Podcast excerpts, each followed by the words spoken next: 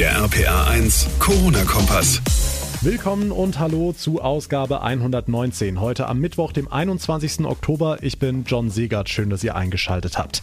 Wenn jemand sagt, hast du gehört, der Landkreis Cochem-Zell ist jetzt auch rot, dann kann inzwischen jeder was damit anfangen. Warnstufe Rot gilt immer dann, wenn die Infektionszahlen besonders hoch sind. Wenn die Zahlen aber explodieren, wie im Berchtesgadener Land, was dann?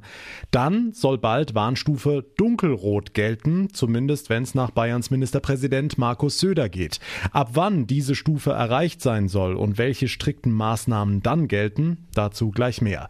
Außerdem war der Kreis Korumzell jetzt in dem Beispiel nicht willkürlich gewählt, sondern er zählt tatsächlich seit heute zu den Corona Risikogebieten in Rheinland-Pfalz, genauso wie die Stadt Ludwigshafen. Welche Maßnahmen dort ab morgen gelten, das hat uns die Oberbürgermeisterin verraten. Auch dazu gleich mehr. Und wir sprechen mit einem Wirtschaftssoziologen, der mit uns die Frage klärt, warum sich viele Menschen aller Warnungen zum Trotz nicht an die Corona-Regeln halten wollen und lieber feiern gehen. Wo die Politik seiner Meinung nach Fehler macht, das erzählt er uns selbst in dieser Ausgabe. Jetzt starten wir aber erstmal wie immer mit den wichtigsten Infos und Zahlen vom heutigen Tag.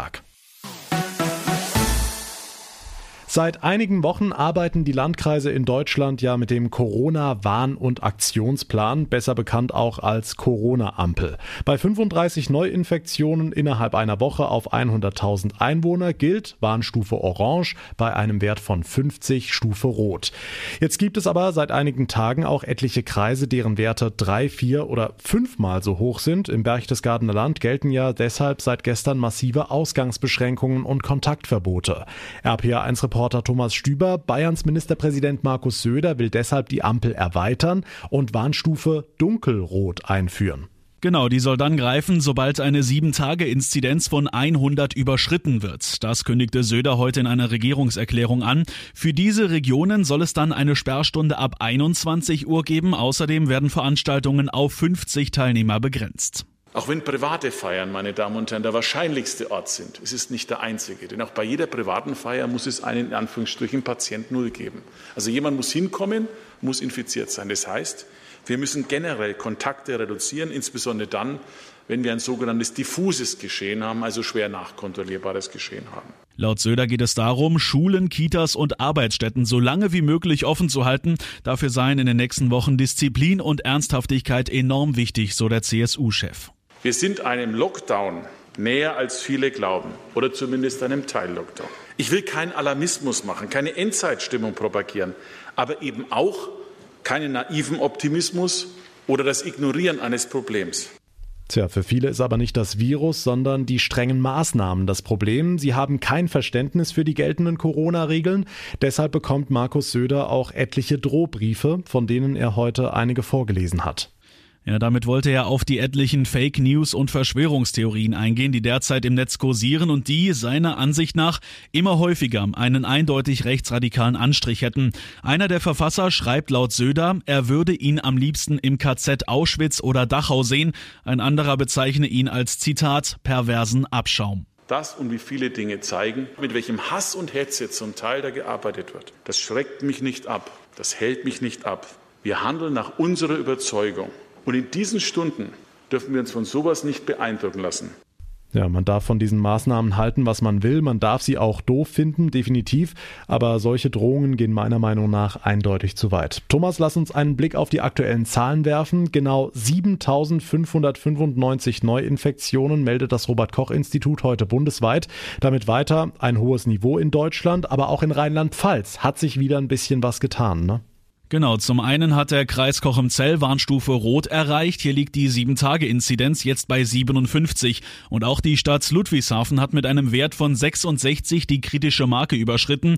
In der zweitgrößten Stadt in Rheinland-Pfalz gilt ab morgen eine Maskenpflicht auf ausgewählten Plätzen sowie für Schüler ab der fünften Klasse im Unterricht. Außerdem wird eine Sperrstunde ab 23 Uhr eingeführt und private Treffen werden auf maximal zehn Personen aus zwei Haushalten beschränkt. Ludwigshafens Oberbürgermeisterin Jutta Stein Eindruck. Uns und auch mir ist klar, dass die nun verschärften Kontaktverbote massive Einschnitte in den Lebensalltag der Menschen bedeuten. Wir werden nicht mehr ermahnen, sondern ab sofort wird ohne Verwarnung Ordnungswidrigkeiten vollzogen. Ludwigshafen gilt neben den Städten Mainz und Zweibrücken sowie den Kreisen Bitburg-Prüm, Birkenfeld, Altenkirchen, Vulkaneifel, Bernkastel-Wittlich und eben Kochemzell als Corona-Risikogebiet.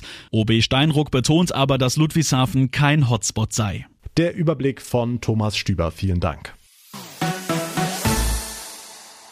Die Corona-Zahlen steigen weiter, die Maßnahmen werden strenger. Trotzdem gibt's täglich Meldungen über große Feiern, Maskenverweigerer oder Menschen, die sich an die sonstigen Corona-Regeln nicht halten wollen.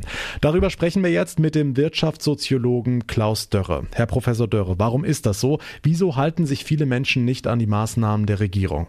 Ich glaube, dass die Menschen einfach das Massenschöne vermissen das, was immer auch dazu beiträgt, eine Gesellschaft zusammenzuhalten. Und dazu gehört das Zusammenfeiern, Kontakte zu anderen Menschen. Und wenn das immer wieder gestört wird, unterbunden wird und so weiter, dann ist es schon möglich, dass es auch aggressive Reaktionen gibt. Jetzt steigen seit Wochen die Zahlen laut RKI weiter an. Die Politik wird nicht müde, den Ernst der Lage zu betonen. Glauben Sie, dass sich mit dem Anstieg der Zahlen auch die Haltung der Menschen verändern wird? Ich glaube nicht.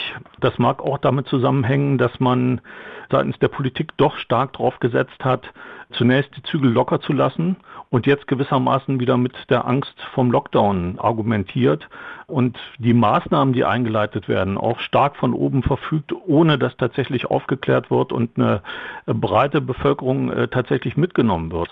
Hm, jetzt hat Bayerns Ministerpräsident Markus Söder vor einigen Tagen damit gedroht, dass Weihnachten im großen Familienkreis unter Umständen gar nicht möglich sein wird, wenn sich die Zahlen so weiterentwickeln. Bringen solche Drohungen Ihrer Meinung nach etwas? Überhaupt nichts, weil es wieder darauf setzt, den Menschen die Verantwortung zu nehmen und weil es nur mit einer Drohgebärde argumentiert. Und je länger die Pandemie dauert, desto eher besteht die Gefahr, dass die Leute einfach müde werden. Deshalb wäre es besser, bestimmte soziale Regeln, Abstandsregeln etc. klar durchzusetzen und zwar bundeseinheitlich, damit die Leute das auch verstehen und gleichzeitig aber darauf zu setzen, dass diejenigen, die verstanden haben, sich auch im Alltag entsprechend artikulieren. Ich glaube, das wäre der Effekt. Ein zivilgesellschaftlicher Lernprozess, äh, der nicht in erster Linie mit Drogen operieren kann, sondern mit Überzeugen. Sagt der Wirtschaftssoziologe Professor Klaus Dörre. Vielen Dank fürs Gespräch. Ich danke Ihnen auch. Tschüssi. Was ist sonst heute wichtig? Hier der aktuelle Überblick.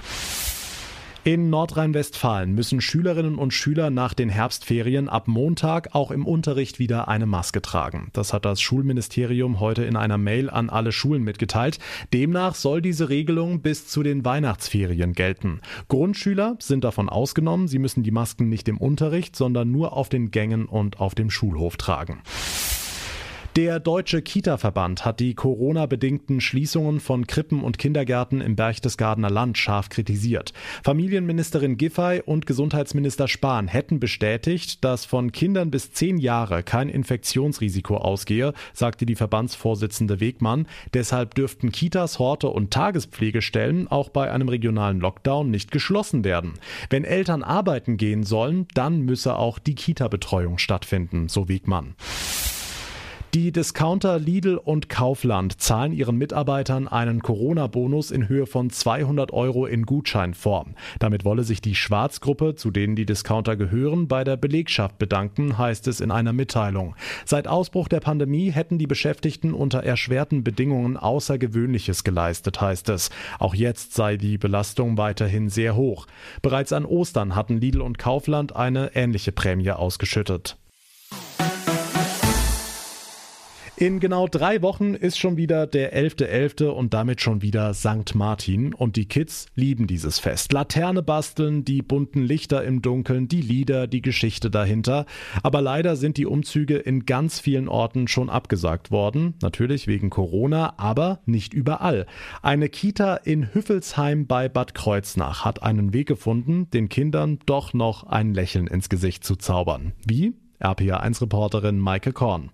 In normalen Jahren kommt der ganze Ort, wenn die Kita zum St. Martinsumzug lädt. Dann noch mit Feuer und Glühwein.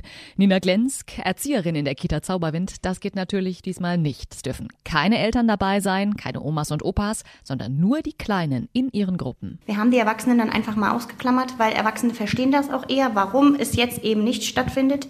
Ist runtergebrochen wirklich nur auf die Bedürfnisse der Kinder und jede Gruppe für sich macht einen eigenen St. Martinsumzug. Heißt, sobald es dunkel wird, dürfen die Kinder mit ihren Laternen die Strecke auf dem Kindergartenhof hier ablaufen. Auch der heilige St. Martin soll kommen, vielleicht sogar mit Pferd. Und wie ist das mit dem Singen?